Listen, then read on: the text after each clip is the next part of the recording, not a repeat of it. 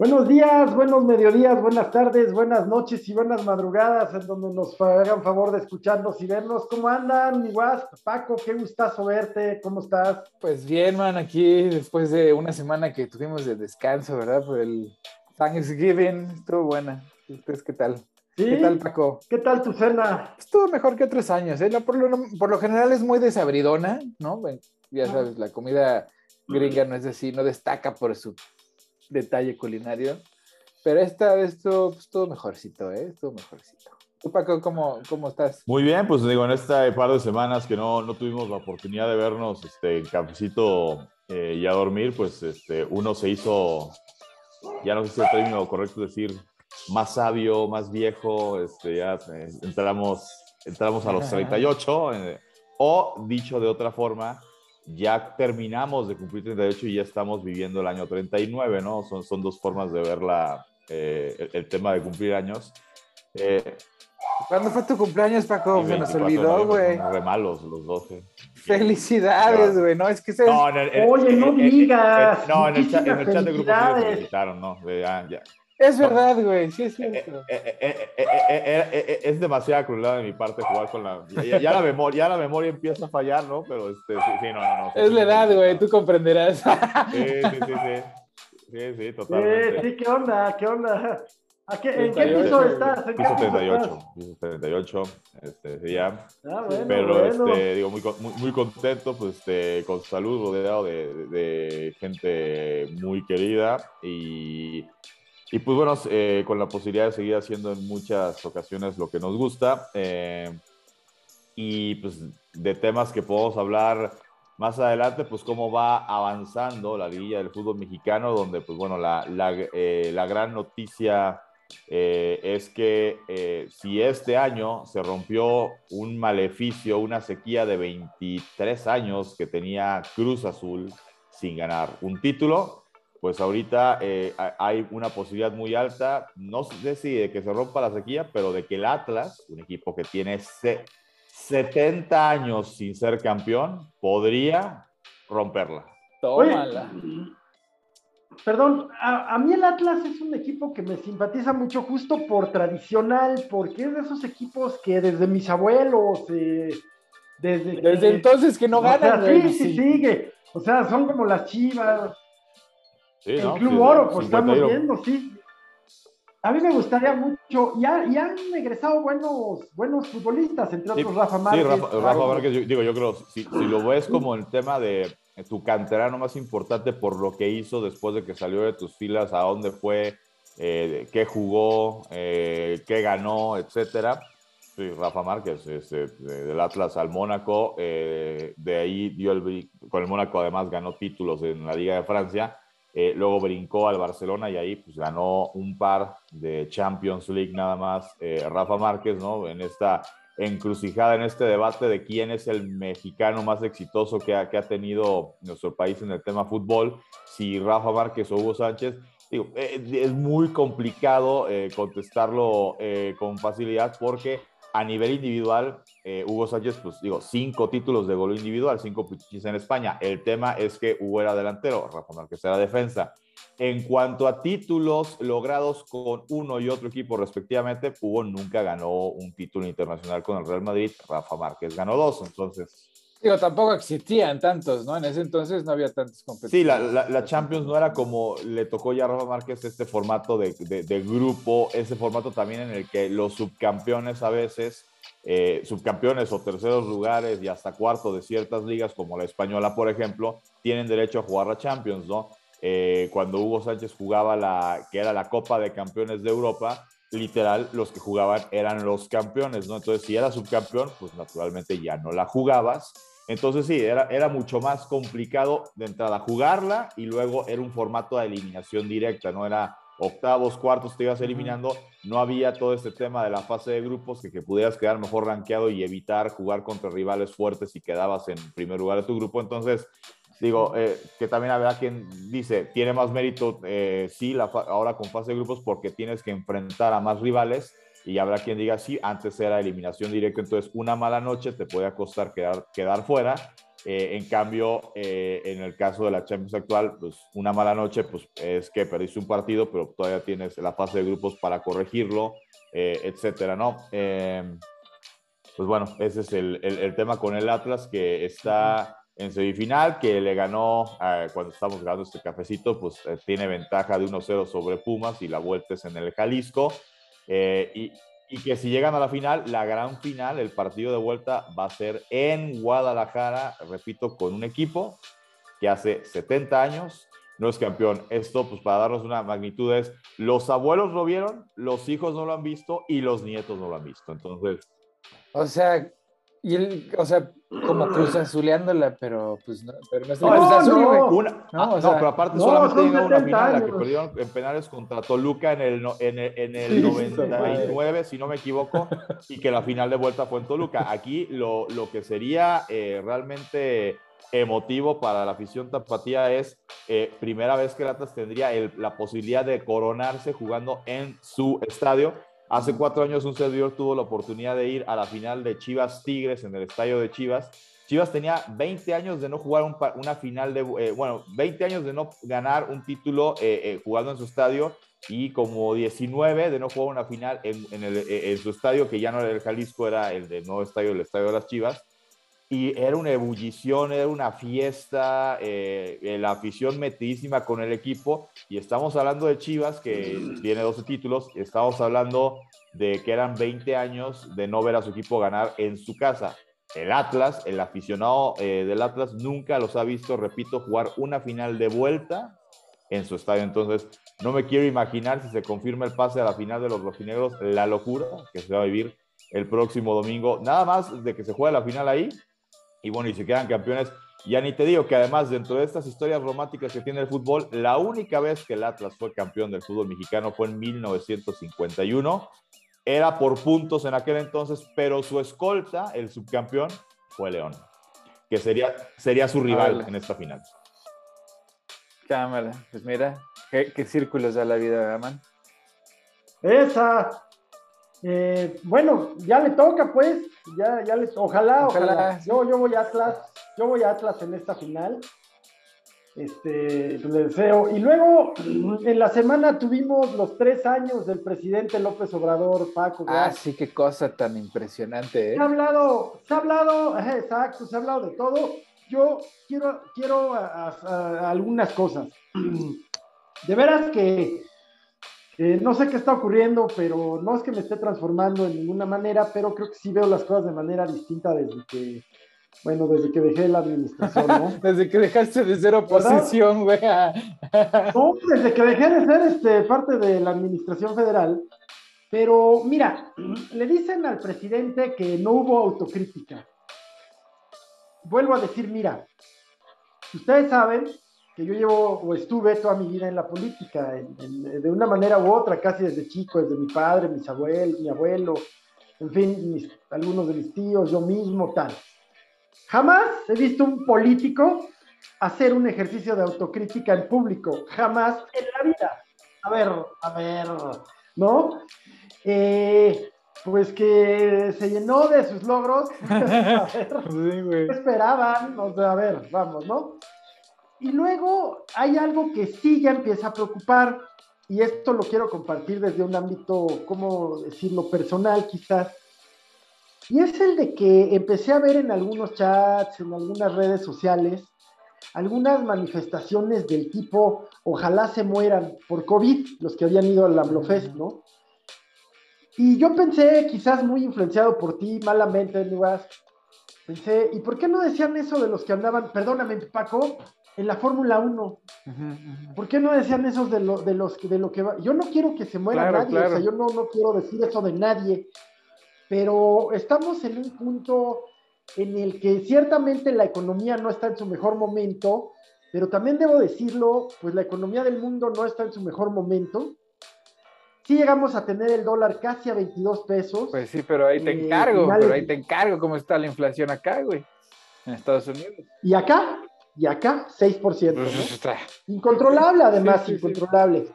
O, sea, eh, claro, o sea, Paco, no somos Venezuela o Argentina, ¿verdad? para nada. Eh, ni queremos, pero, o sea, no queremos esa inflación. Además, México sigue la economía de Estados Unidos, están, están, están totalmente linkeadas, no hay forma, no hay forma. O sea, si Estados Unidos sufre tantito en México, igual, o sea, o más, o bastante más. Y hasta ahorita, algo, la administración de la 4T ha, ha manejado la emergencia, pues más o menos bien. Porque, pues, una cosa es que los de arriba sufran tantito y no se vayan a, no puedan comprar su boleto de la Fórmula 1 porque no les alcanzó. Y otra cosa es que la gente se quede sin comer. ¿Entiendes? Sí, sí. Entonces, pues sí, repito, ¿no? Es, eso.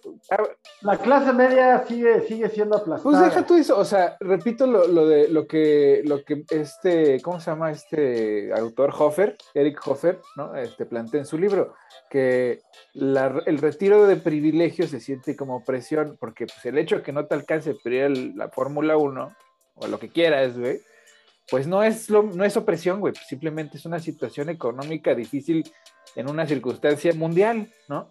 Que no coma la gente, pues eso sí no se puede, o sea, ¿me entiendes? O sea, esa es la prioridad. Entonces, cuando les dan dinero a los ninis pobres, porque cuando los ninis ricos no hacen nada y se dedican a, la farándula y a mamás que pues no dejan más que, pues ya ves cómo está Gómez Mont y la otra Galilea Montijo, ¿no? Esos sí son ninis, güey. Esos sí son ninis, cabrón, ¿no? Pero pues gente que, que no tiene trabajo, güey, que, que pues a estudios, pues algunos tendrá, pues darles apoyo a esa, esa población para que consuman y generen consumo y trabajo más allá de su, de su pobreza, güey, pues está poca madre y es lo que no ve. O sea, gracias a esos ninis y esas madres solteras y esos roquitos que reciben dádivas, ¿no? Pues gracias a eso, pues consumen y, y la clase media pues sigue teniendo trabajo.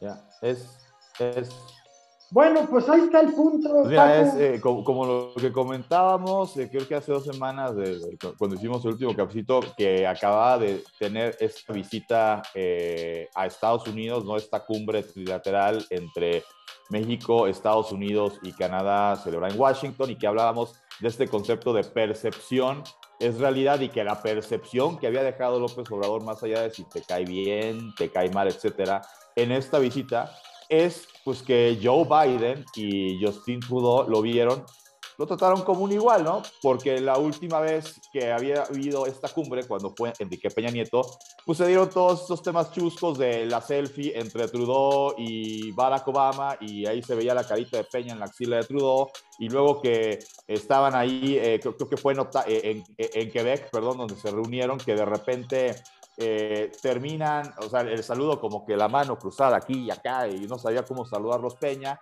y luego como que ya se termina de saludar, se baja Peña y Trudeau se queda con mamá de, oh, mira, Luke, no sé qué, y Peña regresa y cuando regresa los otros ya se dan la vuelta y se bajan, o sea, pues quedó como Patiño Peña en aquel entonces. A lo mejor en la plática fue todo un éxito lo que trató en aquel entonces, pero en el tema de cómo se veía el lenguaje verbal y no verbal, de cómo lo trataban ante las cámaras, pues sí se veía como un patiño. Aquí no, aquí se vio que lo trataron como un igual.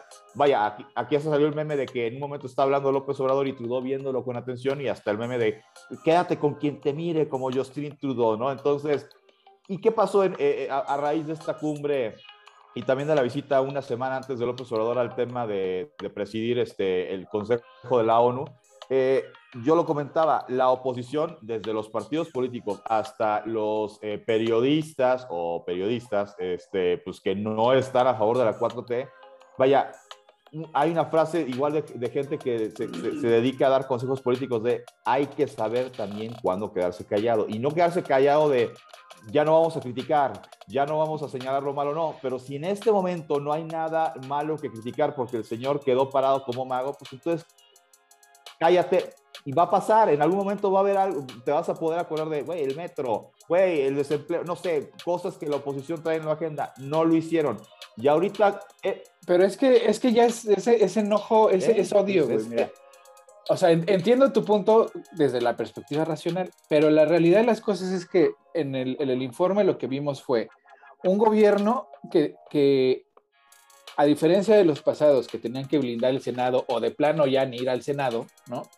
Y dar su informe desde una cámara de televisión, pues agarró el PG y dijo, pues yo se los voy a dar a mis jefes del pueblo, güey, ¿no? Y fue y se plantó en su, en su foro nacional, que pues es el Zócalo, que siempre lo ha sido, ¿Y qué pasó? Pues estuvo a reventar, ¿no? O sea, ponte tú entre, ¿qué habrán sido? 180 mil y 250 mil personas. Pues por lo menos. Fueron por su propio pie, ¿no? O sea, porque luego vi a muchos que decían, es que seguramente eran acarreados. Pues no sé, las imágenes no me dijeron eso, o sea, digo, yo estoy hasta acá, ¿no? O sea, yo veo lo que puedo ver en los medios y en los videos que me ponen, y a mí me pareció que pues, la, la, el llenado del Zócalo pues, fue orgánico, ¿no? En su mayor parte.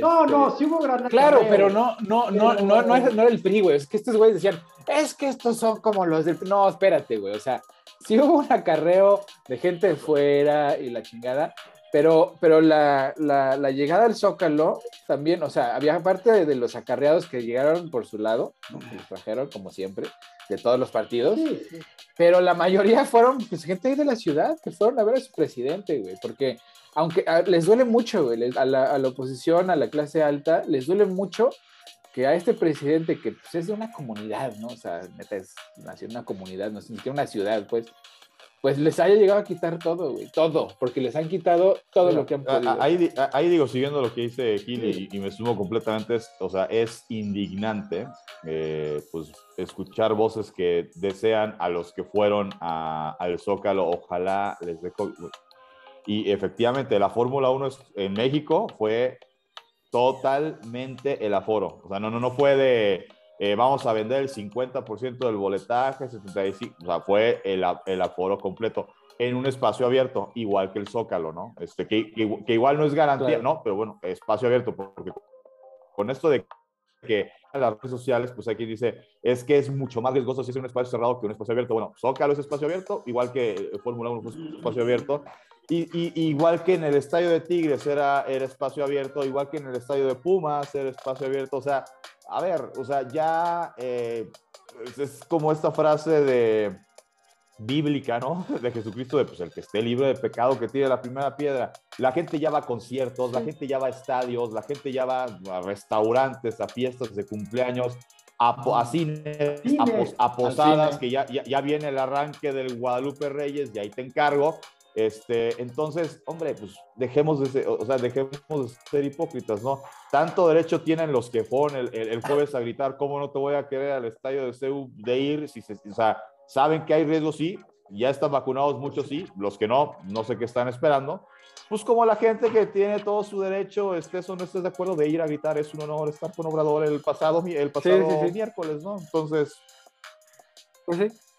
Y, ese informe, pues la verdad, o sea, con toda la pinche, porque el, señor aparte es brillante, ¿no? Políticamente y, comunicólogo, pues es brillante. Pues fue y dijo, a ustedes al Senado, nada mames, ustedes que les voy a, al pueblo les voy a dar el informe y tonga. Sí, la verdad es que es invencible y Morena no se ve, no se ve. Ahí, ahora la pregunta ya hacia el 224, no sé, Paco, qué pienses. Y no le pregunto al Guas porque mi Guas es Chairo y así lo quiero. este, pero pues yo creo que la pregunta es no si va a ganar Morena, sino quién va a ser por Morena.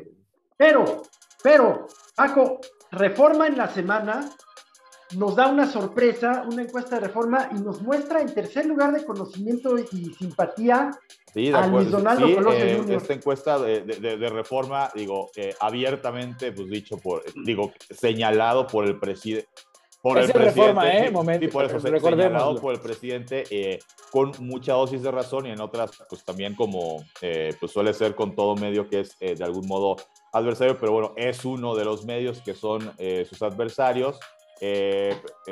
digo, digo decirlo para los que no crean y para los que pues ya por ser reforma lo vayan a desacreditar.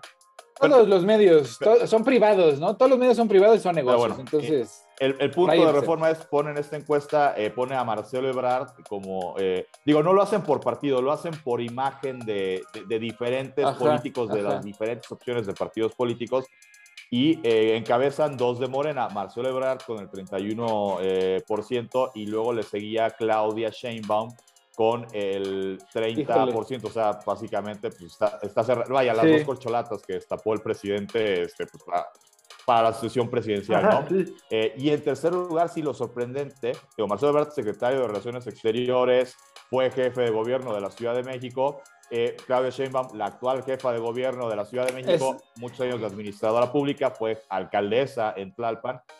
Y es que le acabas de dar al punto, Paco, porque a mí se me hace que lo de Colosio Jr. es por su padre, no por lo que ha hecho, porque eh, lo que ha hecho, pues la verdad, estoy totalmente, digo, estoy totalmente de acuerdo, digo, te voy a decir, yo lo he escuchado hablar, ¿no? Eh, digo, a, Colosio Hijo, ¿A Colosio Hijo? y me gusta su manera de hablar, digo, no sé qué vaya a pasar ahora con esta encuesta que lo coloca en un tercer lugar, cuando él, su mayor responsabilidad es la que está ejerciendo actualmente, ser presidente municipal de Monterrey, el, municipio posiblemente más importante en el estado de Nuevo León, abrumadoramente. Y uno de los más importantes del, Sí, sí, sí. Pero eso no te da la experiencia para poder ser presidente. Y aquí es mi punto con, con, con, el infiltrado, porque yo lo considero como un infiltrado, que el pobre ni ha de saber, que lo andan este, pues, empujando por ahí, es que pues el chavo, mira, le voy a dar el mismo consejo que yo le daba al Manuel, que, siempre se reía de mí porque pues, Chicago. A los políticos no los escuches, Nunca, nunca escuches lo que digan, porque son mentiras todas siempre, Hay que ver lo que están haciendo, Y lo que está haciendo este chavo, pues realmente, pues no creo que lo haga presidenciable, A mí se me hace que lo están empujando por el lado de tiene buena imagen, lo podemos controlar, no sé, güey. Yo, no sé qué tanto controlar. Te, digo, yo escuché una vez una entrevista que le hicieron eh, a él, donde él eh, confiesa que cuando él tenía eh, veintitantos años y estaba saliendo de la universidad, que se le acercó un partido político, no dice cuál, yo creo que pues, eh, es, ha de ser un partido que sus colores son los de la bandera, donde le dicen, oye, este, lánzate para senador, y, pero ¿cómo? Este, y hay que hacer, dice, no, no, no, plurinominal, tú nada más ponemos tu nombre, tú no tienes que hacer nada. Y entonces él en la entrevista dice, yo pues les dije, oye, yo estoy saliendo de la carrera, todavía no defino ni siquiera qué quiero hacer con mi vida, y pues me parece una irresponsabilidad este, pues, lanzarme un cargo público y más de, la magnitud de... Pues sí, pendejo no, es. Dijo que no. Dice que en la elección de 2018, que ahí la coalición eh, adversaria morena fue, eh, fue PAN, PRD, y ahí sí estuvo Movimiento Ciudadano, que llegaron a hacer encuesta, eh, encuestas no como estas, sino encuestas como internas entre los partidos, y su nombre era más fuerte que el de Ricardo Anaya. Y le dijeron, oye, ¿no te quieres lanzar tú para presidente? Y que en ese momento lo que él les dijo es, oye, yo ni siquiera he sido diputado de mi colonia, ¿cómo quieres que me lance yo a ser presidente del país? Entonces dijo que no, ya sabemos la historia, el candidato termina siendo Ricardo Anaya y Luis Donaldo Colosio Riojas, eh, ahí lo que termina siendo es candidato a diputado local en Nuevo León, gana eh, y tres años después, lo que pasa ahorita, se lanza a presidente municipal de Monterrey, siguiendo a ver, a ver, que el man nos diga, güey, porque el man era el mero mero ahí de los... O, sea, siguiendo la línea de, pensamiento que trae él, que además a mí me encanta porque, digo, yo, yo nunca me quisiera dedicar a la política, pero si me dedicara yo pensaría exactamente como lo hace él de hay que ir poco a poco, o sea, no, no nada más porque pues, tienes un nombre, luego, luego te lanzas por la grande, ve, ve, ve logrando objetivos, ve demostrando con capacidad que pues sí puedes llegar a la grande, ¿no? Yo me imagino que así lo, me lo pongan en primer lugar, pensaría yo, pero quién sabe, porque seguramente vendrá presión del mismo partido y yo no sé si los otros partidos que son oposición, PAN, le hace PAN, PRI, PRD, le vayan a ofrecer todo con tal de que sea él, porque tiene más, ahorita según esa encuesta, pues Anaya está quemadísimo, ¿no? Y, y, pues y, Colosio está bien parado. Pero es lo que te digo, o sea, lo están infiltrando, güey, o sea, ya llevan varios, ya llevan varias veces que lo tratan de montar en cosas que se Claro, sí, claro. O sea, le están, poniendo, le están poniendo la tentación a ver si él cede o sigue pues, siendo de algún modo congruente con su discurso de yo ahorita yo soy presidente municipal de Monterrey, eh, se puede reelegir porque ya, ya, la ley es así, o sea, él puede eh, durar otro periodo y en lo que le seguiría tendría que ser ser gobernador de Nuevo León si todo le sale bien y sigue haciéndolo bien en su cargo como presidente municipal.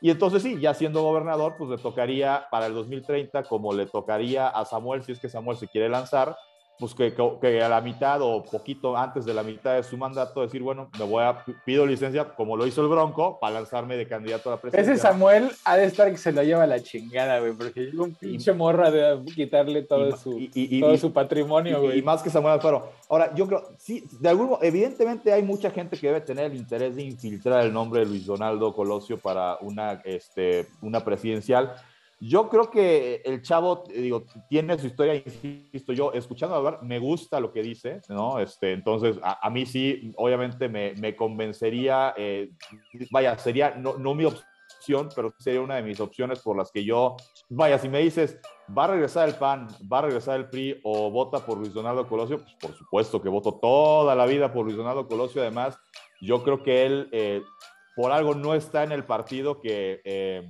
no quiero decir que es el único responsable, pero que fue uno de los responsables de que el papá este, pues, lo hayan matado en una campaña presidencial.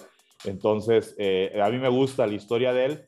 Ojalá eh, que siga congruente a lo que está haciendo, que no se deje llevar por la tentación de tu nombre está en tercer lugar de una encuesta, porque te digo, ahorita está en tercer lugar de una encuesta y si se espera seis años siguiendo su proceso de presidente municipal, eh, reelegirse, ¿no? Porque se puede reelegir si, si lo, y, además eso sería un golpe de autoridad fuerte en el sentido de, mira, también lo hizo, que se religió. Eh, y después ir por la gobernatura y ya estando como gobernador, si o sea, yo creo que el nombre iba a seguir, porque yo creo que uno, uno, de los mitos, una de las leyendas, una de los, y qué hubiera pasado sí que existen en la política en México y en la sociedad mexicana es, qué hubiera pasado si el papá no lo hubieran matado. Entonces, la historia ahí está. Y no es la historia del niño bonito que se casó con una actriz, este, que el caso de Peñanito, no. Pues es, e, e, e, es, una historia como de llegar a cumplir el destino que tu papá no lo dejaron llegar. Entonces... O sea, sí, o sea, entiendo la pil, pero es que, güey, no me convence porque pues los principitos me cagan, güey. O sea, me cagan los güeyes que llegan. O sea, y a lo mejor, mira, siempre hay excepciones a las reglas, pero esto es en general, ¿no? El hijo de me caga, ¿sabes por qué? Porque por la, o sea, la regla es que el hijo de la caga, güey. Porque, ¿cómo dice ese dicho chino, güey? Que padre rico, nietos pobres, un poco así, ¿no? O sea, pero. No, padre, padre pobre. Hijo rico. Pero, yo te voy a decir una cosa, él, ya está haciendo, digo, diferente carrera, este, pero, pero está haciendo más o está ejerciendo funciones que el papá nunca ejerció, porque a Luis Donaldo Colosio le toca vivir una época en la que para aspirar a ser presidente, no, no es como ahorita, que yo creo que siempre debió ser como ahorita. Yo al momento de decidir, cuando tengo una boleta, cuatro o cinco nombres de por quién voy a votar, eh, digo, aparte de, del partido, si me convence o no me convence la ideología del partido, ¿no? Si le creo o no le creo eh, a la ideología del partido y por lo tanto a quién está representándolo. Pero una de las cosas este, a la que yo le doy más peso, y yo creo que pues, eh, yo invitaría a que mucha gente lo haga así, es ¿Qué experiencia tiene? Y, experiencia me refiero, o sea, Ricardo Anaya, ¿qué experiencia tenía para ser presidente? No, pues no. no, jamás. Pero ese, fue un pinche sueño guajiro siempre, güey. Anaya nunca ha sido, yo creo que ni siquiera presidente de, presidente de su colonia, de, colonia de sus vecinos. Lo mismo, los únicos que tenían experiencia, eh, eh, o sea, diciendo, ellos ya gobernaron o gobiernan una entidad federativa, eran López Obrador, que cuando fue jefe de gobierno, y el Bronco, que en ese momento era, eh, era gobernador con licencia de, del Estado de Nuevo León. Pero es que es justo, es justo ahí cuando este se rompe el paradigma, güey. Colosio Papá fue diputado, fue presidente del PRI, fue, eh, era secretario de Desarrollo Social cuando lo, cuando lo destapan por el dedazo para que fuera el candidato a la presidencia. El hijo ya fue diputado, ahorita es presidente municipal. Y yo digo, yo, yo le quiero creer por lo que lo he escuchado hablar en entrevistas. A mí me parece que así está en, lo ponga, que además yo creo que tampoco es tonto, precisamente por eso abrimos diciendo, lo dice reforma. Porque, ¿qué pasa? Reforma lo puede poner en primer lugar, ¿eh? Para decir, mira, estás en primer lugar, le vas a ganar a Marcelo, le vas a ganar a... Yo le quiero creer al chavo que por así me lo pongan en primer lugar con cincuenta y tanto por ciento de preferencia electoral, el chavo, yo quiero creer que él va a decir, señores, yo soy presidente municipal de Monterrey, yo voy a terminar mi mandato y voy a buscar la reelección dentro de tres años. Eh, yo dejo el camino libre para que Samuel García o Enrique Alfaro, que por experiencia tendría que ser Enrique Alfaro, es el que lleva, tiene más experiencia como político. También con todo respeto para Samuel, el gobernador de Nuevo ahorita, le falta crecer más como político, más allá de esta historia bonita de su, de, su esposa este, donando, o sea, cortándose el pelo para donarlo para hacer peluca para niños con cáncer. Este, y, de, y lo talentosa que es en el tema del manejo de redes sociales y que eso le ayuda también a la imagen del marido, yo, yo creo que si es por experiencia en el tema Movimiento Ciudadano, tendría, o sea, si no van a jugar con PAN y con PRI, tendría que ser Enrique Alfaro. Y Colosio yo esperaría que él así me lo pongan muy bien parado, que yo no creo que esté tan alejado de la realidad, tampoco creo que esté tan arriba como, como lo pintan. Eh, que espere, yo creo que su momento le va a llegar. Yo creo que, que, es un muchacho muy bien, muy bien asesorado. Por supuesto que el, el, peso del, del apellido en, en, en, la gente mexicana pues es muchísimo. Para empezar es un mártir. Eh, su padre es un mártir, ¿no? Y siempre pues queda este de, de, aquellos que mueren en campaña, tal, le hubiera sido un gran, pues no sabemos, ¿verdad? Eh, yo pues participé en esa campaña, debo compartirles, en el PRI, y pues era un hombre que sí, a mí me convenció personalmente, eh, y, y, me parecía que era un gran orador, que tenía mucha idea de políticas públicas, el famoso discurso de, creo que del 23 de marzo, que se dice, le cuesta la vida, eh, este de yo veo un México pobre y harto y tal, y, y no más corrupción y tal, pues fue, fue un, un discurso que, que, sí, ciertamente le dio voz al sentimiento de muchos mexicanos, pero pues ahora lo que puedo comentar sobre el joven Colosio es que efectivamente ha sido bien asesorado, ha seguido los pasos, incluso por ahí de junio de este año medio se deslindó de MC en el sentido de que ya era alcalde, ya no, ya no era candidato a MC. En fin, eh, yo creo que eh, el, el, el, apellido le da hasta, hasta, hasta cierto punto, pero quiero comentarles algo. El hecho de que haya salido en una encuesta, aunque sea de reforma, Aguas, ya lo colocó en la psique de la gente, ya lo colocó en la mente. Y que diga, y que diga Reforma que tiene el 34%, me parece, Paco, no recuerdo cuánto dice que tiene, pero es Sí, sí, sí, que era así a dos puntos 20, de 27, No, era 31, 31, Marcelo, 30 Claudia, 27 Luis Donaldo. Fíjate, o sea, o sea cuando, cuando, que era un perfecto desconocido, salvo claro, por el apellido, salvo por el apellido. Entonces, ¿pero qué pasa? Que ya aparece, en términos de comunicación política, el, el aparecer como un ganador ya lo está lanzando desde una, o sea, él está saliendo en la, en la pole position en el 3, ¿no? Uh -huh. Y de la nada, de la nada. De la nada, pues, es lo que yo te digo. Que ya está en el es 3. así como, verga, ya está en el 3.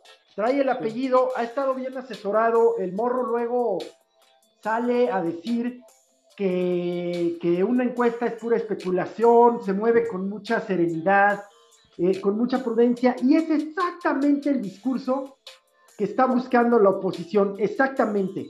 Ahora, no deja, no deja de, de, de llamar la atención que es el alcalde de Monterrey en una encuesta pues de un diario surgido en Monterrey, ¿no? en, en el norte, ¿no, Paco? No, y en un, es el alcalde de, uno, de, un, de un lugar pues bien afluente, ¿no? O sea, de sí, muy. municipios más ricos más del afluentes. país. Eh, ¿Y de dónde sacan? Entonces, pues... entonces ¿a, dónde, ¿a dónde vamos? Esa pues sí. figura que no encuentra la oposición, de alguna manera, bajo la estrategia de Alfaro, que bien puede ser, Paco, porque es un hombre inteligentísimo y muy hábil, eh, o bajo la estrategia propia de Colosio, que trae muy buena asesoría de amigos de su padre, de las viudas de Colosio. Eh, las viudas, lo digo en, en, un respetuoso sentido, de aquel grupo de quienes fueron sus colaboradores cercanos, entre otros el ahora gobernador de Sonora, Alfonso Durazo, entre otros. Uh -huh. Están en todos los partidos. Y, y el punto es que, que, yo creo que eh, este es el momento exacto en que se midió hacer surgir y proyectar la figura de Luis Donaldo Hijo, porque no olvidemos que si bien tiene este tema de, de ser hijo de, de Luis Donaldo de, de, honrosa memoria, también está la historia de su madre, de Diana Laura Colosio, la historia de una, digamos, una madre ejemplar mexicana en todos sentidos. Una sí, mujer virtuosa, norteña. Y es ahí donde yo me refiero a la Biblia, man. Y, y, no, y, y además. O sea, Me refiero a la Biblia en, donde dice cuídate de los falsos profetas. Porque no mames, tiene así todas las pinches elementos. Yo, el falso profeta. No, más que López Obrador. Yo, de ver, mira, mira, más que López Obrador. pues viene de la realeza del PRI, güey. Mira, yo escucho, Los Colosio, cabrón. Mira, yo escuchándolo hablar, digo, eh, incluso en el tema eh, de, de, decisiones que ya ha tomado, por ejemplo, eh, como presidente municipal de Monterrey hubo un tema de que por cuestión de la distribución de presupuesto y inflación y demás, todos los municipios en el estado de Nuevo León iban a tener que aumentar el predial.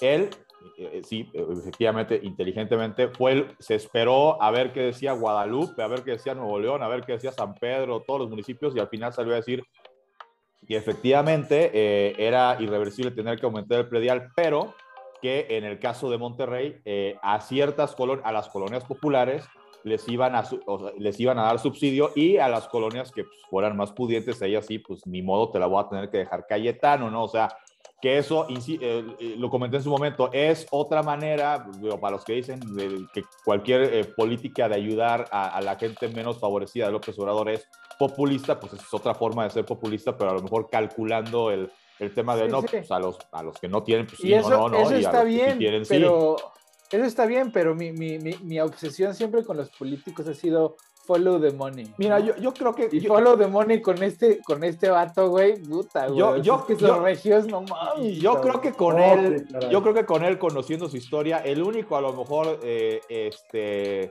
deseo siniestro que pudiera haber en él y que, ojo, yo no lo juzgaría si lo tuviera, yo lo entendería perfecto, es que si, es que si, si llega a ser presidente, se le vaya con toda la yugular, pues a quién? A los que estuvieron seguramente detrás del asesinato del padre. Eso yo creo que esos son los que tendrían que tenerle más miedo si algún día la figura de él llega a, llega a estar hasta arriba, ¿no? De, hecho, perdón Paco, él, él señaló este año con Carmen Aristegui, que ya hablaremos de ella, ya hablaremos de ella, que, que, él no creía en la teoría del asesino solitario y en general de la versión del, del gobierno en su momento, ¿no? No, pues, pues nadie, o sea, nadie, güey. O, sea, en, una misma pistola escupieron dos balas diferentes. ¿Eh? ¿Qué tal? Y salieron así como... Le dieron el, y le dieron el balazo aquí, y entonces como que bailó y se dio la vuelta para que le dieran acá. Pues, no, sí, no, no, es como la, la, activista de derechos humanos aquí en, en Ciudad de México, Digna Ochoa, ¿no? Que se se disparó mientras se mordía un brazo y sí. Pues, tantas cosas mágicas que pasan en México, güey. O sea, es surreal el pedo, ya, ya sabes. Como un sueño o como una pesadilla, depende. Fíjate que yo también antes usaba esa expresión en México, pero ahora lo amplio a Latinoamérica. ¿eh? Veo que estos fenómenos se replican lamentablemente en Latinoamérica. O sea, este tipo de cosas. Así de, de armar este. Armar Acá también, güey, pues Epstein se suicidó. Sí, sí, sí. Y, recientemente en México, en, el Estado de México, por ejemplo, lo, del caso de este, eh, no, ya no es niño, lo recordamos como niño porque pues, nos hacía reír todo eso, pero ya, ya, era, ya era, bueno, ya era adulto, ya tenía 22, 23 años. Octavio Caña, ¿no? E, e, este actor que muere pues cuando una patrulla intenta detenerlo, a él iba acompañado de, de, de amigos eh, muere de un balazo en, la cabeza y la teoría que sale es que se le disparó, ¿no? Este, y pues, yo por la forma en que iba, pues la verdad me cuesta mucho trabajo creer que se le haya disparado. Digo, se habla de que se iba drogado, de que se iba eh, rodeado de malas compañías que se dedicaban es, es, en el Estado de México, Lo que sea, a, mí, a mí su teoría de que se frenó y en el frenón se le disparó, no, no, se las voy a creer nunca. En el Estado de México pasan cosas así que, güey, nunca en el mundo a nadie escuchado, como esa, ¿no? O sea, es un lugar mágico, cabrón. O sea, la policía del Estado de México tiene una capacidad literaria, güey, que me sorprende. O sea, se arman unas historias, güey. Oye, pero, pero fíjate que luego ha habido, digamos, una contracampaña, ustedes dos que son comunicólogos, eh, eh, una como contracampaña, ¿en qué sentido? En el sentido de desprestigiar el nombre de Ocaña, ¿no? De, de este joven, de Octavio. Eh, le sacan un video dándose un pericazo, pero de no seas así, o sea, ni una Turmix 3L le jala así. Eh, otra disparando armas de fuego, o un tema de que dejó embarazada una exnovia, en fin, ya más farandulero, pero, pero hay como una contracampaña indudablemente pues, desde alguna instancia pues, oficial, ¿no? Mira, pues será, será, el sereno, podrá haber sido drogadicto, podrá haberse puesto a usar armas de manera, ilegal, podrá haber dejado embarazada a una novia, lo, que tú quieras. Este, eh, el punto es, güey, explícame cómo se le disparó solito. Exacto, exacto. No te creo, güey, no te creo. Eso es lo mismo, mira, en Estados Unidos ahorita está, están juzgando a, a, la que era novia y luego después ya no eran novios, pero era la asistente de, de Epstein, ¿no? De, su confidente, así, la, así la, califican los medios, su confidente. Que era una, es una socialité inglesa que pues... Sí, también muy, muy muy rica. Pues ninis, ninis. Al final de cuentas, sí. son ninis. Y este, y es bien cagado porque pues le buscas y sí encuentras información, pero no es la información de primera plana, güey. Y dices, verga, ¿por qué? Pues es un caso así que, pues, o sea, abuso sexual, a víctimas al por mayor, güey, un, chorro de gente famosa que cuando era menor, pues pasó por ahí, güey, ¿no? Este, pues, debería tener así como un, revuelo y, un, y una, pues, las primeras planas, ¿no? Sobre todo por la gente que los testigos pues están nombrando, güey, porque pues, el piloto ya habló, güey, de quiénes eran las personalidades que pues, viajaban frecuentemente. ¿Qué tal los nombres? Hablamos pues, de eso, ¿no? Clinton. Clinton este, pues, senadores, senadores. senadores, el príncipe, este, el príncipe Phil, Andrés, ajá, el príncipe Andrés, este, pues así, varios, ¿no? Además, pues ya salió una chavita, bueno, no, eh, seguramente ya es una señora, pero pues en ese entonces tenía 14 años y describió pues todo lo que pasaba ahí, ¿no? Que era pues a mí básicamente pues me dijeron que yo era, estaba asignada a, este güey, ¿no? Y que le tenía que dar masajes así y que pues me iban a prestar y luego pues me ponían ahí cosas indecentes, ¿no? Me ponían a ver cosas así pues, cuando cogían y la... O sea, cosas así ya hardcore. Y aún así no está en la primera plana, ¿me entiendes? O sea, en Estados Unidos si le rascas tantito la corrupción, así sale como pulsi por todos lados. Y te das cuenta en, en casos como este, donde pues la élite que pues, está embarrada ahí, todos, o sea, muchísimos presidentes, senadores, gente famosa, este, etcétera, etcétera, pues no, no, no, los están tratando de perseguir, ¿verdad? O sea, ahorita Trump está haciendo, los Trump están siendo perseguidos por lo del 6 de enero, ¿no? Y por otras cuestiones pero nadie los está persiguiendo por las amistades que tenían con Epstein. Y hay fotos de Trump y Melania con, Epstein por todos lados, ¿eh? Por todos lados, así pululan las fotos.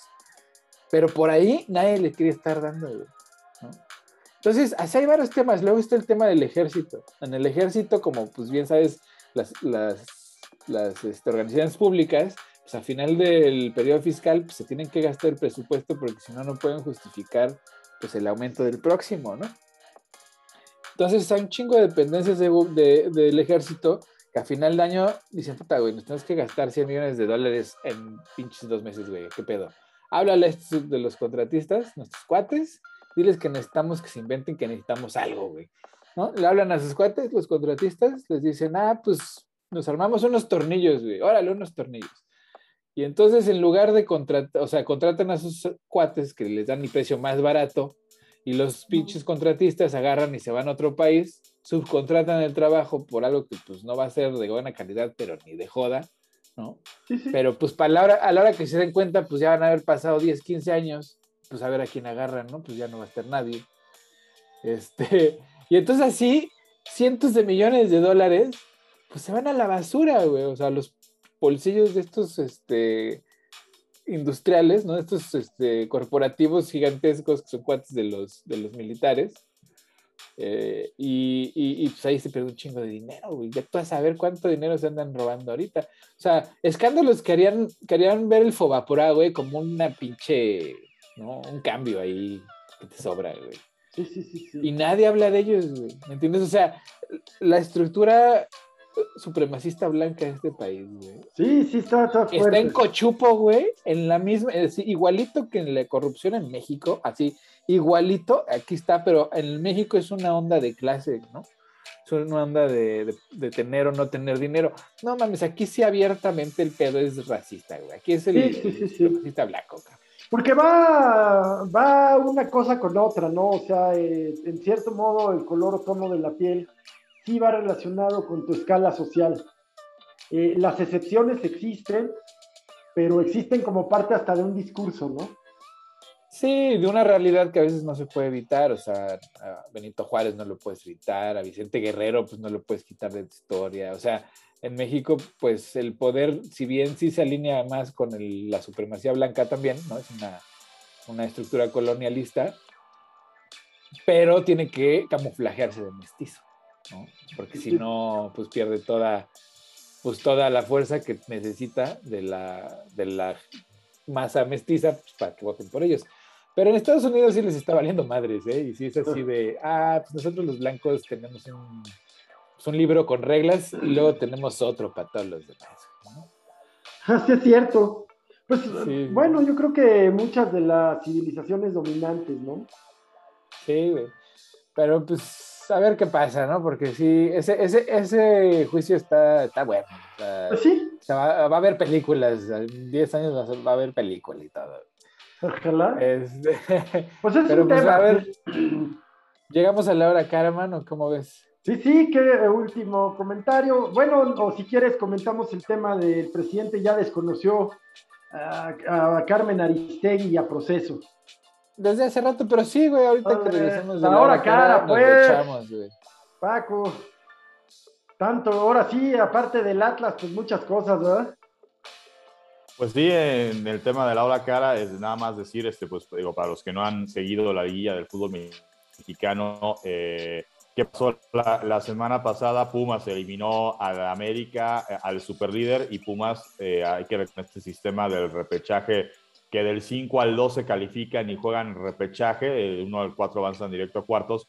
Pumas entró como eliminó al conjunto de Toluca, que Toluca, si no me equivoco, fue sexto y eliminó al América. O sea, el 11 echó al 1 eh, y bueno, pues eso eh, ahora sí que a nombre de todas las demás aficiones, eh, no de Pumas, pero que pues obviamente odian al América, pues fue muchas gracias Pumas por echarse al América en la liguilla la semana pasada.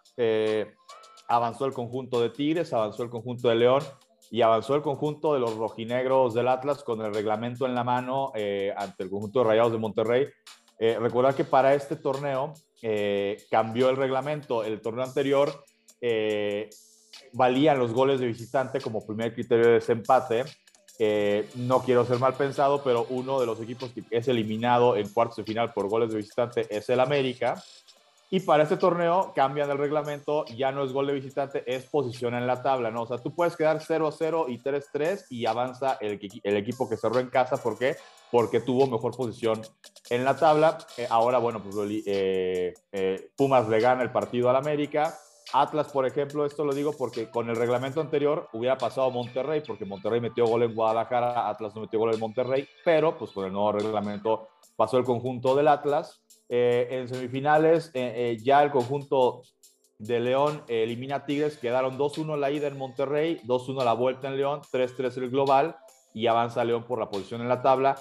Atlas ganó la ida en CU 1 por 0 y eh, la vuelta eh, va a ser en el estadio Jalisco. Si Atlas avanza, reiteramos, la gran final, el partido de vuelta en el que se entrega el trofeo de campeón sería en la cancha del estadio Jalisco, algo que desde que existen las liguillas nunca le ha pasado a la afición del Atlas. Entonces, no me quiero ni imaginar la locura que se va a vivir, de, lo sabremos dentro de unas horas si el Atlas está en la gran final del fútbol mexicano.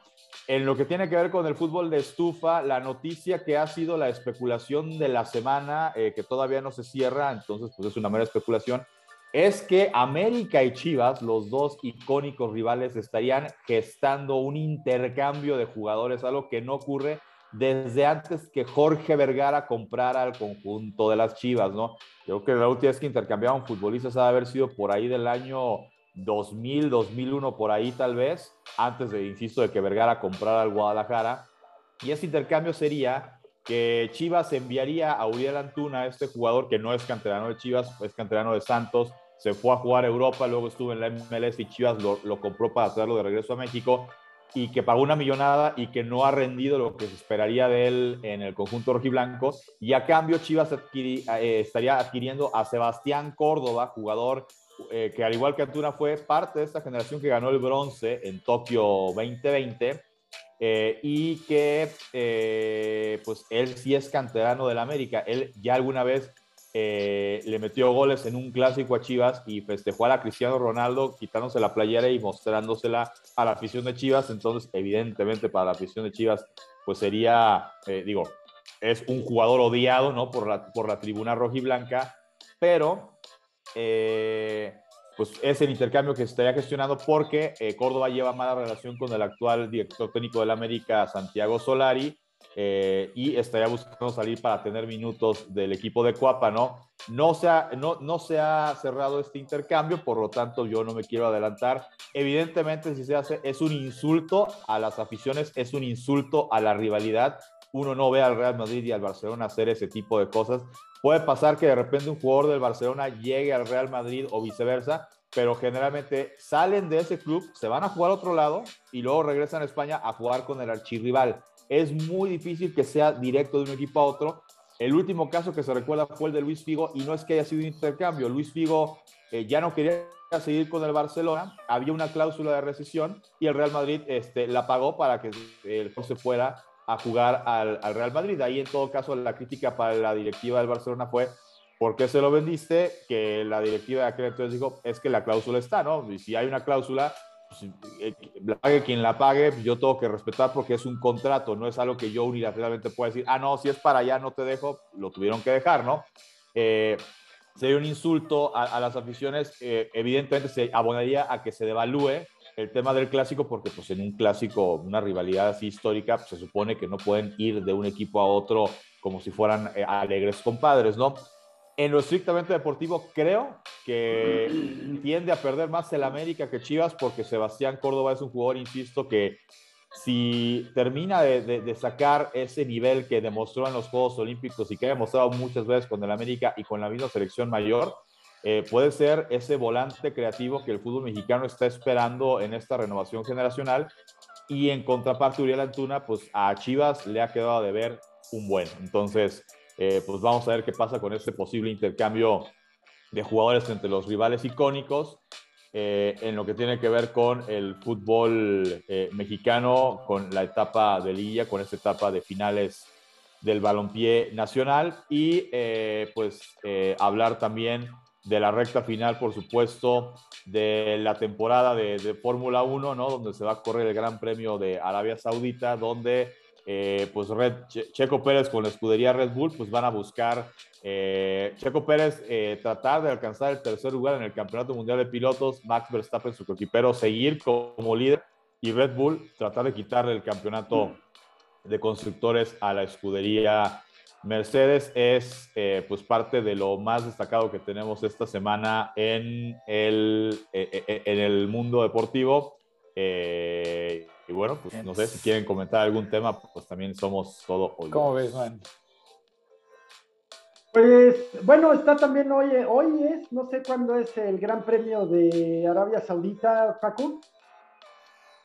Se corre, en, eh, eh, eh, bueno, mientras está, ahora sí que mientras está haciendo este cafecito, en 10 minutos arranca la carrera. ah, muy bien. El Gran Premio de, de, Arabia Saudita, este, decir que, bueno, la carrera, Checo Pérez arranca quinto, Max Verstappen arranca tercero, y los dos Mercedes, Hamilton y Valtteri Bottas son uno y dos, entonces pues va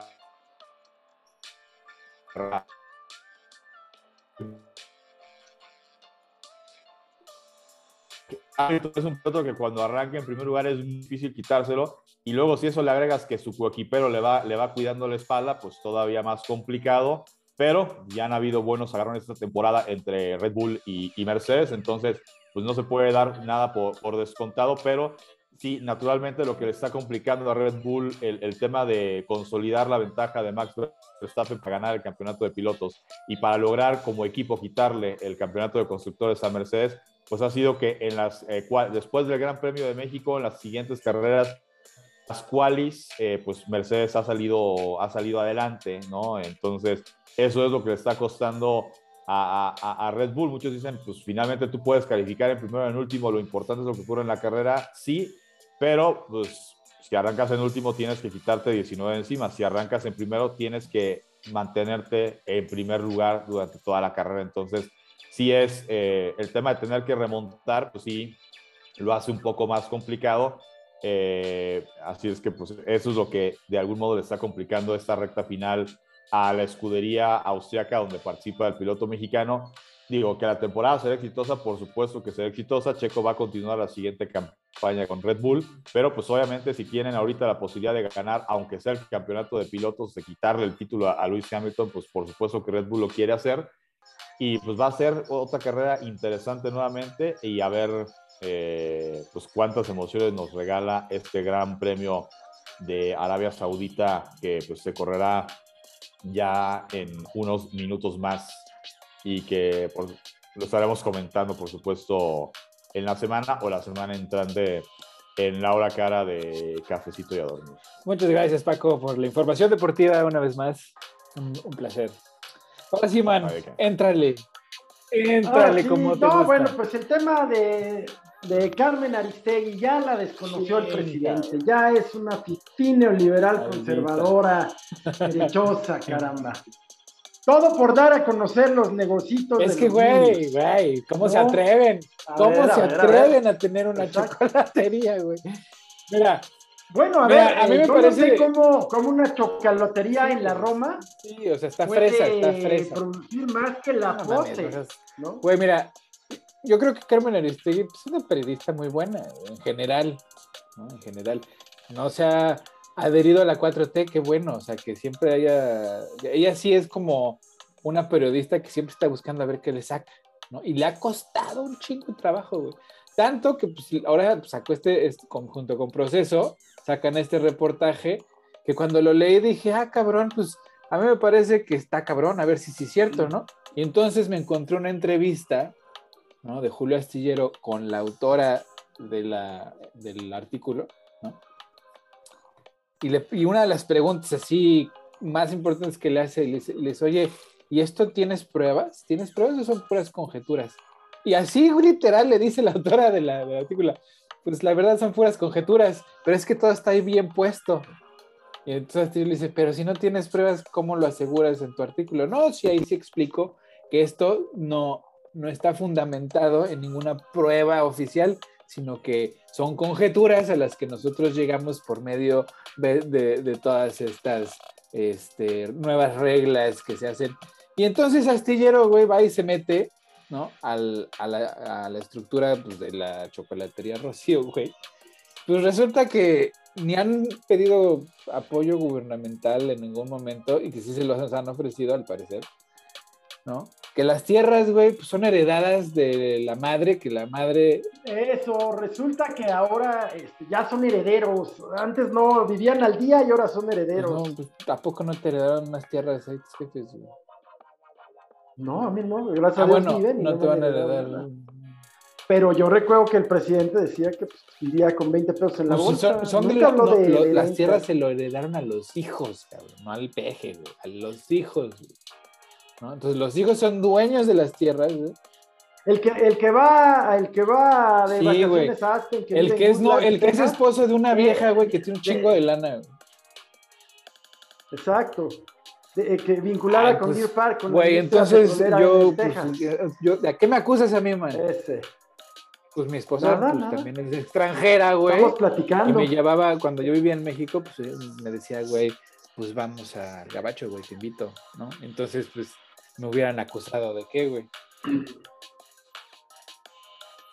Sí, la cosa es que no eres el hijo de un hombre que se afirma eh, austero y haber vivido con 20 pesos en la bolsa, ¿no? Y en Copilco y haber pasado a vivir a Goodland. Yo, yo, aquí tengo una duda. Eh, proceso es de Julio Scherer, ¿no? O de, la familia Scherer, ¿no? De su familia, de su familia. no sé, se, me, hace... no, estoy desestimando, eh, al contrario, más bien es simplemente describir el océano. deja de ser el eh, asesor jurídico de presidencia y viene un sablazo, ¿no? Porque pues, claramente esto es un sablazo a, la 4T, o sea, no estoy acusando eh, a los Scherer de, o, sea, digo, de vengarse de este, nada, o sea, ¿no? Y, o sea, no, no lo estoy acusando de vengarse de nada, y, no, y digo, o sea, evidentemente pues, que, que, se denuncie esto, que, que, pues, que se investigue lo que, lo, lo que se tenga que, que investigar, digo, claramente ahí sí, eh, o sea, me pregunto si Proceso hubiera sacado este reportaje si Julio Scherer siguiera siendo tan cercano al presidente de la República, ¿no? Creo que no. No, fíjate que, que sí fue un problema para él, porque desde el principio proceso pues, ha seguido su línea y qué bueno, se celebra de veras infinitamente, porque si hay un medio serio en este país ese proceso. Y, y, dos, de, o sea, deja de ser, deja de ser serio cuando. No, es serio, es serio. O sea, neta, sí, o sea, Aristegui, proceso a mí siempre me ha gustado el proceso. a, mí siempre también, o sea, se, me ha hecho, o sea, siempre se me ha hecho un medio serio, eh, eh, digo, sobre todo en épocas donde pues como que todo te lo querían maquillar, te lo querían ocultar, pues era de los pocos medios que se atrevía a alzar la voz, ¿no? Aquí, digo, el tema, digo, ahora sí que el conflicto de intereses ¿no? es lo que se me hace... No, y ¿sabes qué? Yo creo que sí es tema, o sea, yo, yo creo que sí es tema, que habría que investigar, y como lo están haciendo muchos otros periodistas, pues cómo y de dónde y la chingada, ¿no? Y pues está saliendo a la luz que pues si bien el peje pues no tiene mucho, porque pues así lo ha escogido, ¿eh? O sea, cada vez que le llega algo, pues él se deshace de así el departamento, para mi hijo, pues, para, ¿no?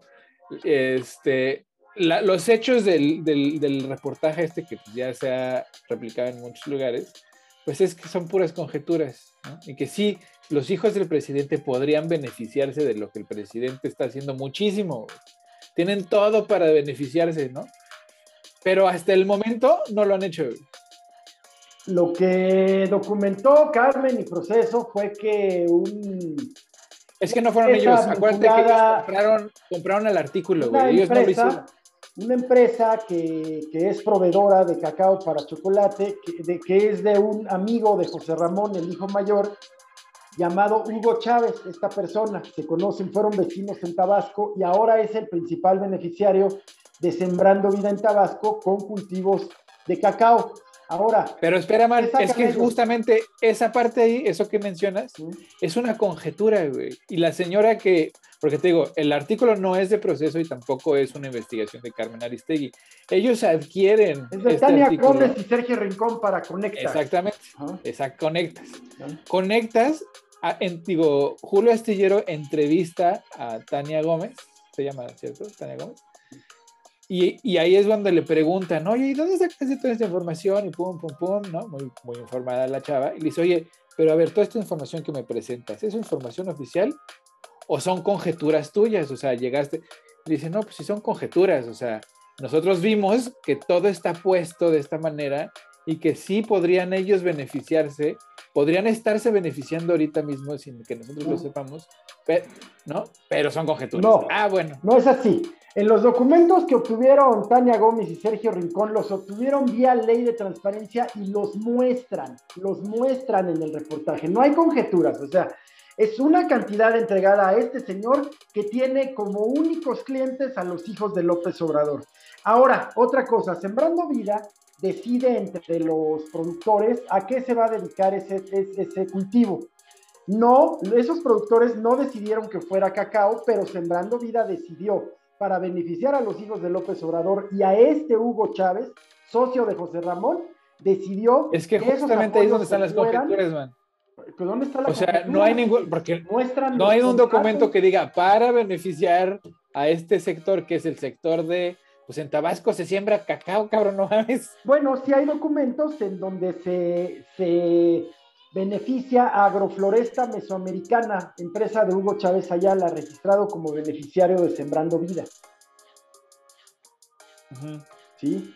Si todo está documentado, no hay conjetura. Por eso. Todo está absolutamente No, no, no, está documentado, pero que haya un señor en Tabasco que se llama Hugo Chávez, cacao, que, se llama Hugo Chavo. Que fue vecino De, de, José Ramón, que es su socio y proveedor.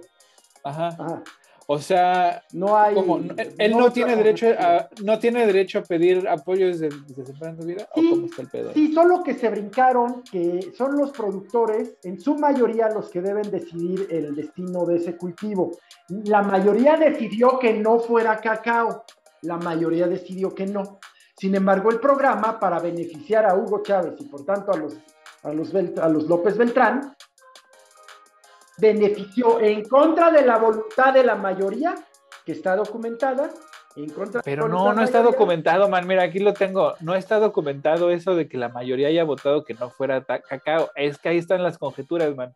No hay ningún documento oficial donde se diga que la tierra había sido asignada para uno u otro cultivo, güey. Simplemente el señor ahí sembraba cacao, ¿no? Es casual. Fue el, señor de chocolate rocío. Pues claro, pues si, son, si le vas a proveer una pinche chocolatera y hay unos apoyos gubernamentales, tú vas a pides tus apoyos gubernamentales, nadie más alrededor pide nada, güey, ¿no? Porque no están enterados. Claro. O porque no quieren, o porque el señor dice, no mames, pues vamos a sembrar chocolate, güey, pues estos güeyes nos lo van a comprar y todos se ponen de acuerdo para sembrar chocolate, güey. Pues no entiendo dónde está el pedo, si no hay nada ilegal ya, si, habría, si hubiera algo ilegal, ya los hubieran agarrado. Bueno, otra cosa, este señor beneficiario, Hugo Chávez, es al mismo tiempo, eh, fue director técnico y miembro consultivo de Sembrando Vida, o sea, se pues ahí está el pedo, él mismo, ¿no? El Así es como se consiguen los apoyos, man. ajá, en la 4T, sí. En todos lados, man. Pues el que sabe del pues, apoyo. O, sea, dicho de otra forma, eh, juez y parte, mira, aquí, digo, la realidad, digo, eh, eh, lo, de Carmen, pues es como en su momento el, traspié que hubo de, parte del, presidente al, eh, no sé, al, reclamarle a Jorge Ramos, ¿no? este periodista mexicano que vive desde hace muchos años en Estados Unidos.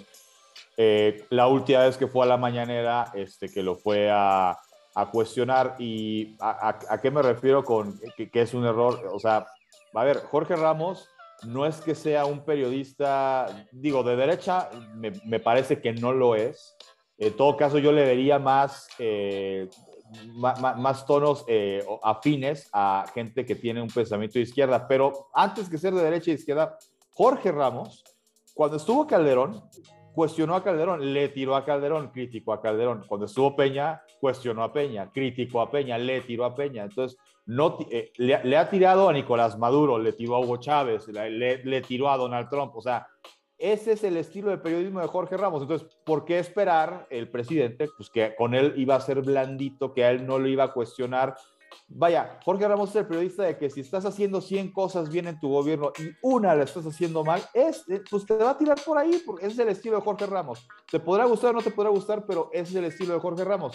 Y el estilo de Carmen Aristegui también es una periodista que, digo, sin decir que sea perfecta, eh, pero bueno, pues si, si hay algún argumento, algo que, que se esté cuestionando, alguna duda, eh, algo que se vea turbio, pues por supuesto que, digo, va, le, va a dar aire a la posibilidad de que se difunda esa noticia. Ahora, ¿qué tiene Carmen Aristegui que no tiene Carlos Loret de Mola, que no tiene Joaquín López Dóriga, que no tiene, eh, no sé, Pedro Ferriz? Carmen Aristegui sí respeta esta máxima del periodismo, del derecho de réplica. Entonces, pues bueno, pues, creo que tienen toda la posibilidad estas personas que están siendo señaladas, pues de dar sus, ahora sí que sus otros datos y seguramente Proceso y Carmen Aristegui les van a dar el derecho de réplica y la gente tendrá a bien sacar sus conclusiones de a quién le creo que para allá creo que es un error Oliver que está con los, adversarios eh, pues es, es, Carmen Aristegui, es el estilo de Carmen Aristegui. Para mí sigue siendo la misma, que pues cuando esté de acuerdo, pues eh, vaya, no es que esté de acuerdo, no esté de acuerdo. Carmen Aristegui es una periodista y pues no se nos puede olvidar que, digo, por algo la corrieron, creo que de Radio Centro, ¿no? Pues porque hay, este, no sé si fue, no, Radio, ahorita está Radio Centro, perdón, no, una disculpa. Eh, la corrieron, creo que fue de, estaba, no me acuerdo si estaba con el grupo de tenía, no sé si tenía que ver con los Raña o con qué grupo tenía que ver, pero con Peña la corrieron porque pues, no le, incomodaba al gobierno. Entonces, pues, que es una periodista que pues, eh, pues si encuentra algo que incomode al establishment, lo difunde no por otra cosa, sino por el simple hecho de, pues, el de, eh, informar a la gente, pues lo hace, ¿no? Entonces, me parece eh, arriesgado, precipitado, eh, irresponsable, que porque ahora sacó una nota que pues no te gusta, pues ya meterla al mismo costal de otros periodistas que me parece que son pues más showmans como pues, Carlos Así, así como seres impresentables, cuando pasan por la, el filtro de la 4T ya salen purificados, como Manuel Bartlett. En fin, así también cuando ya, cuando caen de la gracia del Tlatuán y del dictador, pues entonces ya pasan a ser los reaccionarios, los antirrevolucionarios, los en fin, ¿no? Y, y al presidente lo que le gusta, pues es el periodismo tipo Lord Molecula ¿no? Tipo Hernán Bruera y, esa eh, calaña de, pues, que son blogueritos, youtuberos, este, tuiteros de cuarta. Es lo que le gusta porque le aplauden, le lamen, le bolean y es lo que él, eh, pues, es lo único que soporta. ¿no? Porque podrá ser muy popular, no lo niego, 60-70%, pero su gobierno es un desgobierno terrible, con niveles de inflación incontrolables, que vemos que es el mundo está bien, pero también el manejo de la pandemia. Dice ahora que no van a hacer nada respecto del hombre, del hombre con. Mira, man, pues mira, man, aquí está justamente en la entrevista que le hicieron a Tania Gómez y a, Sergio Rincón, ¿no? Aquí está justamente. Y, y sí, güey, o sea, que, que, el, que Lugo Chávez se esté beneficiando, bueno, se está beneficiando al parecer desde hace varias administraciones, O sea, no es, no es que en esta haya empezado a, a, beneficiarse de los programas del Estado. Pues el señor ya exporta cacao desde hace un rato a Europa, este, este, tal Hugo Chávez, que qué nombre, ¿no? O sea, además del nombre, pero, pero el señor no es, o sea, no es nuevo en esto del cacao, ya lleva en esto varios, y lo que ha pasado con, con la con él manipulando la zona pues no es de ahorita, güey, o sea, ya, ya es de, de antes. Sí, pues ¿no? El señor domina el cacao en la región, güey. Pues les los bueno, entonces por ahí empezamos mal en lo de la investigación, porque esto es previo a la administración de la 4T, güey. Y por otro lugar, güey, en la entrevista a los dos, güey, cuando se les pregunta, ¿no? Se les pregunta si tienen pruebas, ¿no? Dice, Dice, dijeron en vivo a la pregunta expresa del periodista Julio Hernández Astillero de si tenían o no pruebas de que demostraban que los hijos del presidente López Obrador se están beneficiando con el programa Sembrando Vida. Que no, que no se trata en todo caso de, de inferencias y de abrir una conversación. Ellos lo que, o sea, dicen que no tienen prueba alguna, güey, que lo que se trata su investigación, lo que está tratando su investigación es de abrir una conversación. Bueno, eso lo lograron, güey. ¿no? el único objetivo que tenía la investigación lo logró, güey. Ahora, de ahí que son, que, que, Castillero concluye que son puras conjeturas, porque si lo que están haciendo no es acusando al presidente de sus hijos de nada, güey, ni de corrupción, ni tienen pruebas, ni pueden asegurar nada, pues entonces de qué se trata, ¿no? O sea, se trata de que si, si se mueve como pato, camina como pato y hace como pato, todo indica Pero es que no hace, güey. O sea, pues, pues es que hay muchos que indican que pues. Se beneficia pues puede que el pato. Al que convenció a los López Beltrán de poner su chocolatería. Oh, espérate. Pues es que el pato corrupto está. O sea, es que, güey, no ah, mames. El problema del Hugo Chávez, No los hijos que son sus socios. No, pues el corrupto es el sistema que permitía ese tipo de cosas, porque era la única manera era la única manera de, obtenerse, digo, de, no la única manera, era una de las maneras para hacerse del control de la producción de la región. Y si en la región en donde estás tu negocio, güey, pues está este tipo, güey, pues, pues ¿qué haces? No, no, no, no, no le vas a comprar al, al, de Europa, ¿verdad? No vas a ir a comprar el grano de cacao Europa si lo tienes en Tabasco, cabrón. Y además es tu vecino, güey, pues le compras. O sea, a lo mejor ahí es donde estuvo pues, lo que está mal. Yo creo que el corrupto, como el pecador, como el delincuente, siempre tendrán argumentos y justificaciones, que son eso. No, no pues sí, güey. Pero, Pero, mira, con mayor razón, eh, digo, si, si en la misma entrevista que les hace a estos dos eh, investigadores, Aristegui, eh, vaya, ellos están hablando de que muchas cosas o algunas cosas son conjeturas, pues todavía más a mi favor en el sentido de que el presidente no tendría que haberse leído la yugular a Carmen. Ah, no, sí, eso está mal, eso está mal, güey. O sea, ese güey se, se, se, engancha, güey, y luego luego agarra pleita, güey. O sea, o sea, es como, o, sea, es como si yo soy, digo, eh, este, bueno, yo, yo estoy más enfocado al tema de deportes, pero como si Gil, ¿no? Entrevista a Ricardo Naya y en esa entrevista Ricardo Naya acusa a López Obrador de dictador, de corrupto, de persecución política, bla, bla, bla, bla, bla. Esa es la parte de Ricardo Naya. Luego vamos a buscar qué es lo que tiene que decir el presidente al respecto. O sea, pero es como si a Gil me lo meten en el costal de ah, es un periodista este, alineado con los intereses de nuestros detractores, así a ver, o sea, sí, Carmen, por, ejemplo, yo, yo, por eso resalto el tema de Carmen Aristegui y, come en una mesa aparte de un, de un Loret, de un Ferriz, de un Este, López Dóriga, porque Aristegui te entrevista a Ricardo Monreal como te entrevista a Roberto Gil Suárez, o como te entrevista a Ricardo Naya, o como te entrevista a Lito, como te entrevista a Marcelo Ebrard. O sea, Aristegui busca sobre una noticia por los diferentes puntos de vista que pueden haber eh, sobre ese tema en particular. Cuando lo del caso, digo, eso no tiene que ver con la cuestión política, lo de esta niña... Eh, eh, no, lo que se difundió, a la niña que le difundió, la del caso de, la bloguera, no, de la, bloguera que está ahorita en la cárcel. Ya salió, salió la semana pasada. Sí. Carmen buscó a la parte que defiende a la chavita, como también buscó a la parte de ellos top, como que también buscó a los abogados de los squinkles que, que, difundieron el video de esta niña. O sea, buscó todas las partes. Luego puede pasar que uno diga, no queremos dar ningún comentario. Bueno, cuando eso pasa, Carmen dice, buscamos a fulanito de tal que dijo que por el momento no van a emitir comentarios. O sea, o, sea Carmen, digo, o sea, sigue, ¿no?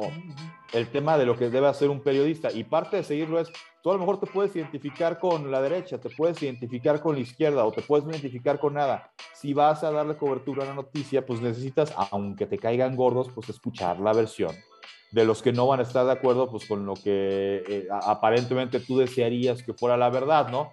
Entonces, en ese, en ese caso, yo creo, creo que se, equivocó el presidente. sí, yo creo que ese es el punto débil del presidente, ¿no? Que se engancha con, con, O sea, yo creo que sí hay momentos donde periodistas pues, sí han hecho declaraciones o han escrito o han dicho cosas que, pues sí se tiene que defender. En este caso sí lo considero así totalmente innecesario, güey, porque pues otra vez son puras conjeturas, número uno, ¿no? O sea, la mayoría son puras pinches conjeturas.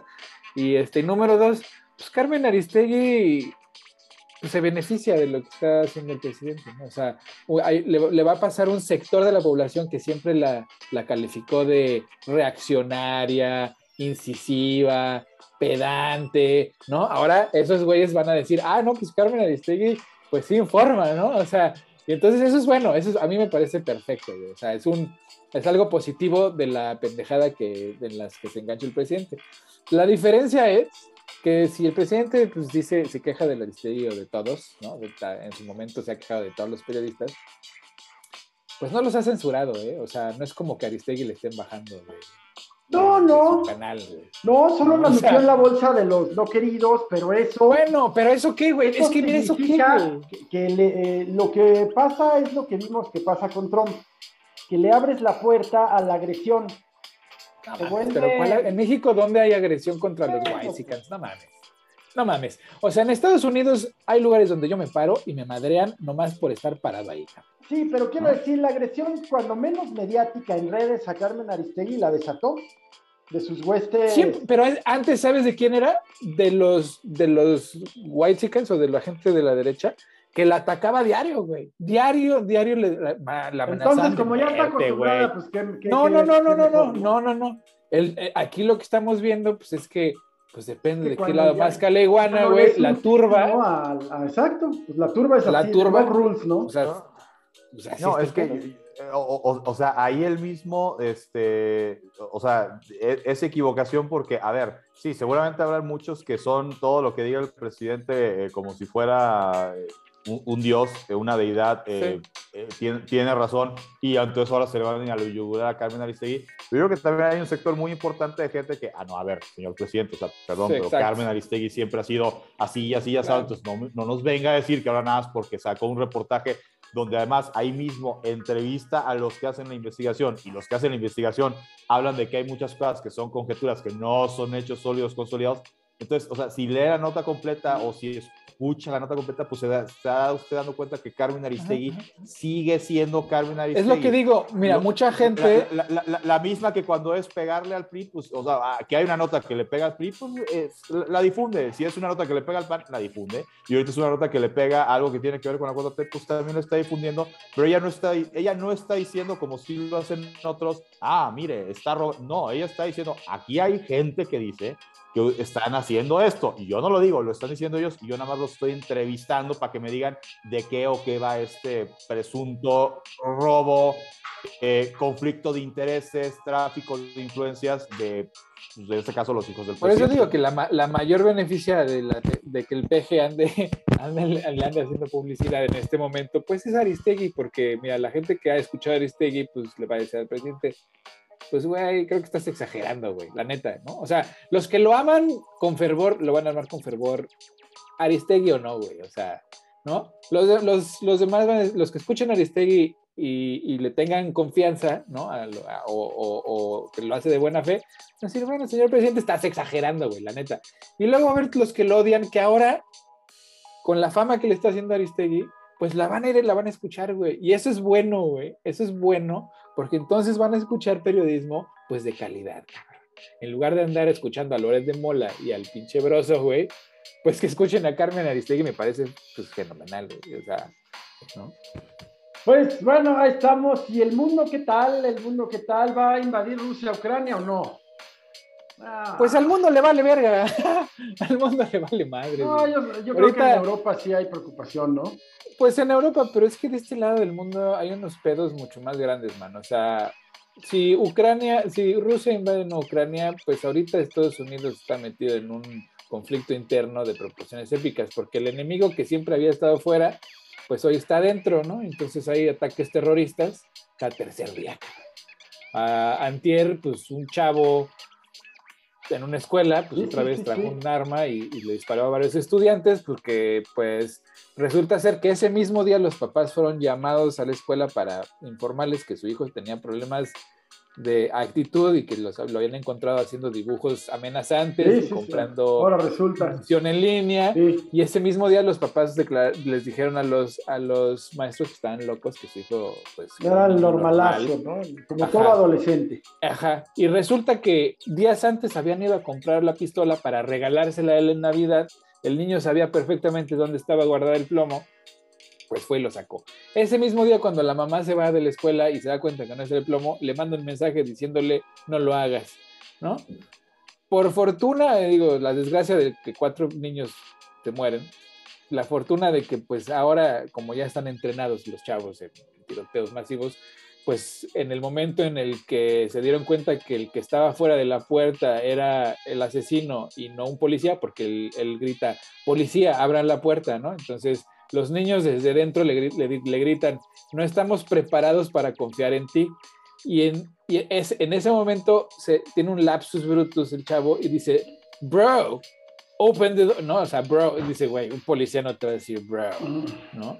Y entonces se chinga todos por la ventana, güey, se salieron y se este, pues, lograron escapar. Pues. Pero imagínate que ni siquiera esas imágenes conduelan a la, sociedad norteamericana para, para rendir sus armas. O sea, ni siquiera cuando están matando a sus bebés, cabrón, porque esto ha sucedido con niños de primaria, güey. Ajá, sí, sí, sí, Ni siquiera cuando están matando a sus bebés, la sociedad norteamericana se conduele para. no, no, no, no. No, ni así. ¿Y sabes qué? El, punto, el, problema es fundacional. Mira, el otro día yo me di cuenta de algo que, que me escalofrió. O sea, me dieron unos escalofríos culeros, güey. O sea, porque te das cuenta pues si no específicamente ahorita yo donde vivo, pero en muchas partes de este país te das cuenta de rodeado de quién estás. Resulta ser que durante la época de la esclavitud, este, había pues, una imagen muy, muy famosa que tú la puedes buscar en internet de un, de un alligator, ¿no? Un cocodrilo y un bebé negro, güey. ¿no? El bebé como huyendo del cocodrilo. Y entonces me puse a buscar de dónde vergas viene esa imagen, ¿no?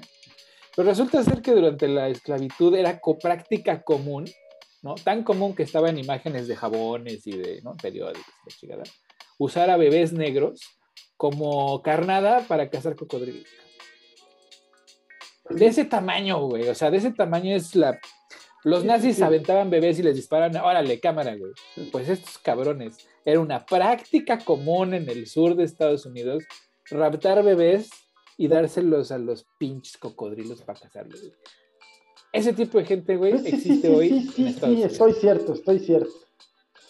Estoy cierto, y luego también es preocupante ver, pues, eh, el tema de los partidos, ¿no? O sea, ¿quiénes se han hecho con el Partido Republicano en Estados Unidos? Pues esos, esos. Exacto. Entonces, estamos hablando de problemas que, que pues, son existenciales.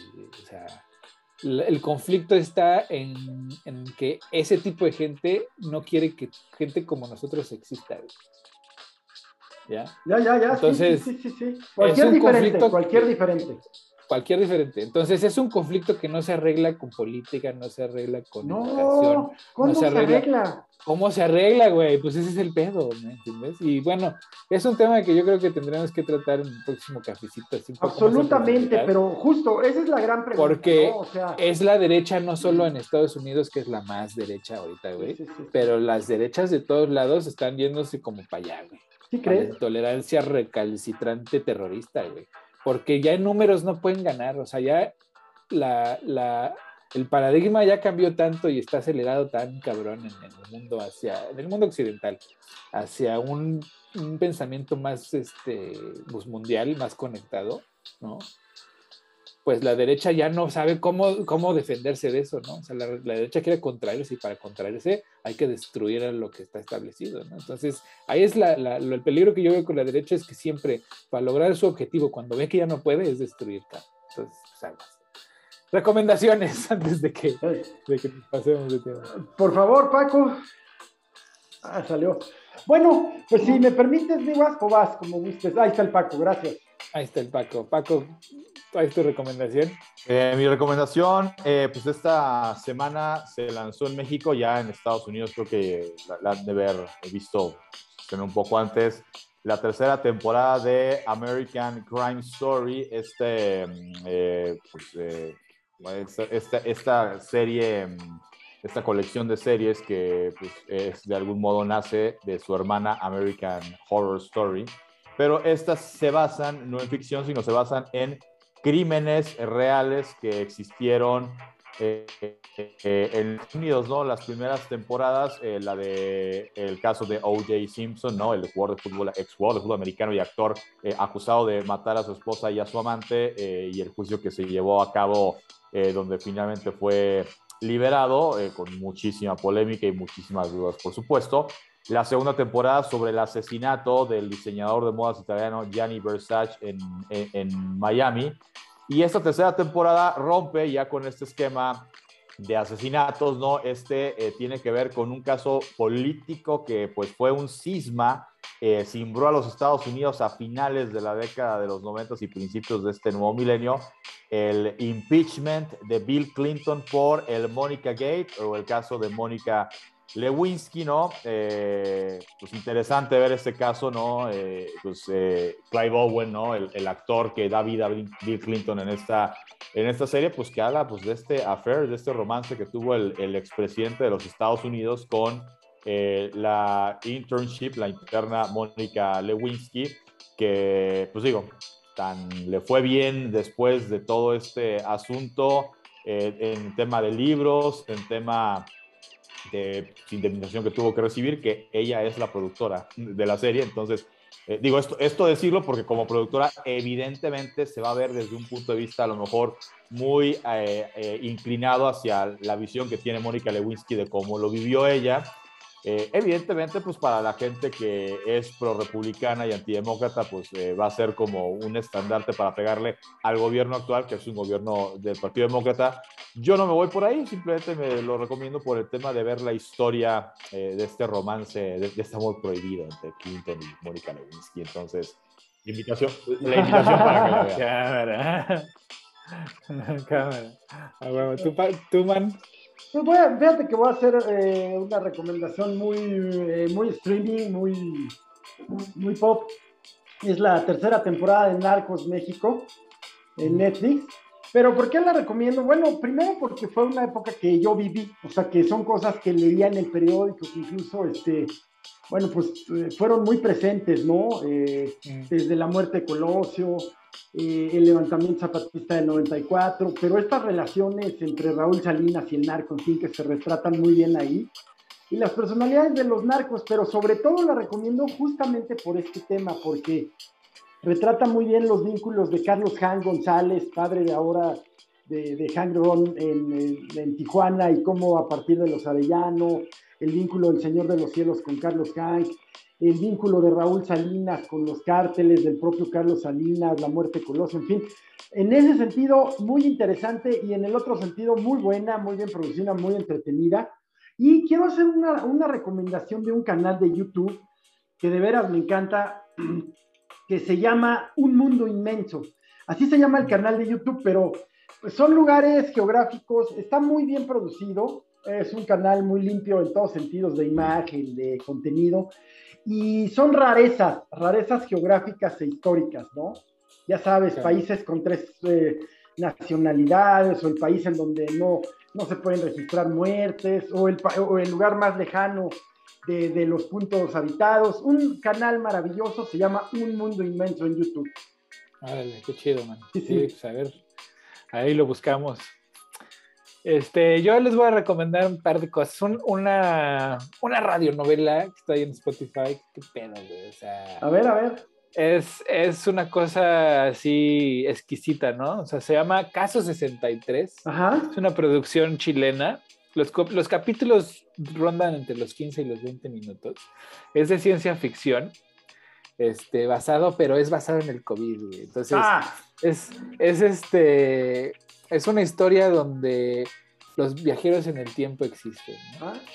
Y entonces llega un viajero del tiempo a bueno, a, a, Chile, ¿no? A informarle a una, una psiquiatra que se llama Elisa Aldunate este, que el mundo se va a acabar y la, la, forma en la que el mundo se acaba, güey, está así, poca madre, güey. Se acaba poquito a poco, güey. ¿No? O sea, el, el vato este viene de una generación que se llama la generación entre pandemias, güey, ¿no? al parecer pues el mundo se acaba, pues así, ya poquito, güey. O sea, se va muriendo tantita gente y luego más, y luego más, y luego más. Y poquito a poco se va desconectando todo. Se viene acá a evitar el, el, punto exacto donde se cruza una, una variante que se llama la variante Pegaso, ¿no? Y su misión es esa. Y entonces este, está encerrado en un, en un psiquiátrico, evidentemente, y entonces pues, es la entrevista de la, de la psiquiatra a, este tipo, el viajero en el tiempo. Y es, o sea, no hay narrador, ¿no? Es todo diálogo, es todo diálogo, es totalmente como radionovela, ¿no? Hacia la antigüita.